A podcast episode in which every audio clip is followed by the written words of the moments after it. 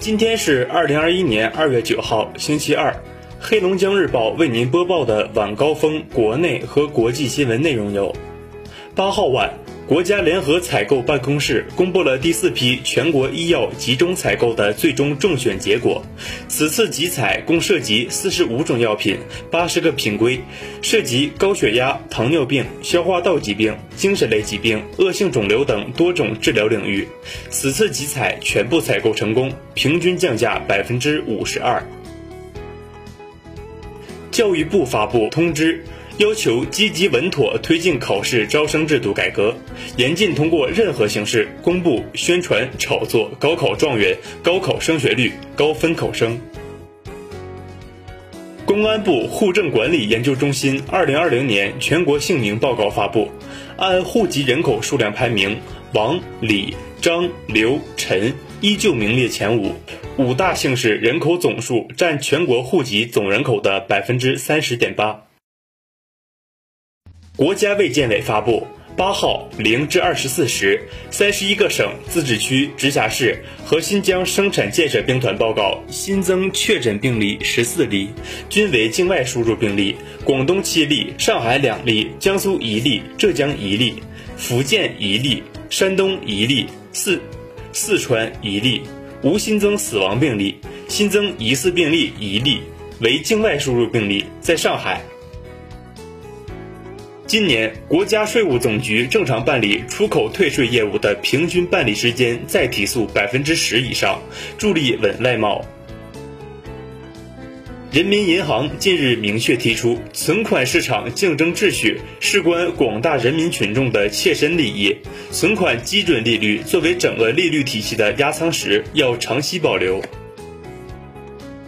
日前。教育部等五部委联合提出基本目标，到二零二五年构建三个体系：一是基本形成定位清晰、互联互通、共建共享的线上教育平台体系；二是覆盖各类专题教育和各教材版本的学科课程资源体系；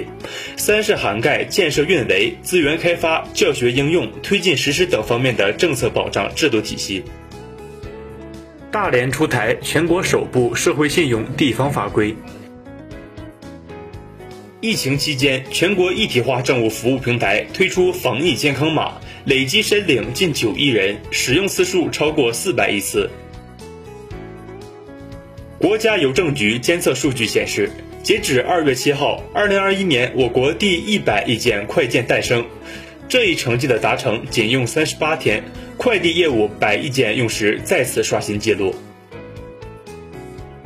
今天六时十三分，由石家庄站开往衡水北站的列车缓缓驶出。该列车是石家庄站重启离石通道以后始发的第一趟列车。受新冠肺炎疫情影响，自二零二一年一月十号以来，由石家庄火车站始发的列车全部停运。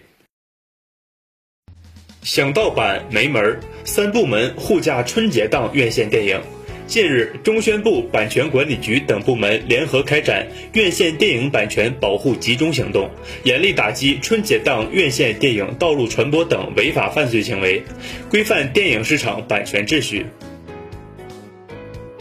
外交部发言人汪文斌八号介绍中国对外提供疫苗有关情况时说，中方向巴基斯坦等五十三个发展中国家提供疫苗援助，已经和正在向二十二个国家出口疫苗。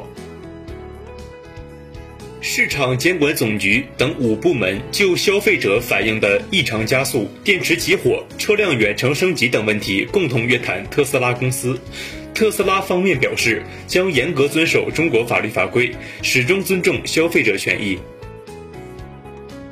英国牛津大学七号称，该校与阿斯利康制药公司合作开发的新冠疫苗，对于南非报告的变异新冠病毒所导致的轻度至中度感染，仅能起到极小的预防作用。美国终止执行上届政府与中美洲三国所签党移民协议。首批中国新冠疫苗日前抵达秘鲁首都机场，这也是秘鲁收到的第一批新冠疫苗。秘鲁总统亲自赴机场迎接，并竖起大拇指表达谢意。联合国大会主席发言人八号宣布，联大主席和安理会轮值主席已签署一封致会员国的联合信函，正式启动下任联合国秘书长的遴选和任命流程。今天的黑龙江日报国内与国际新闻就是这些，更多新闻资讯，请关注龙头新闻客户端收听收看。我是实习主播王天琪，感谢您的收听。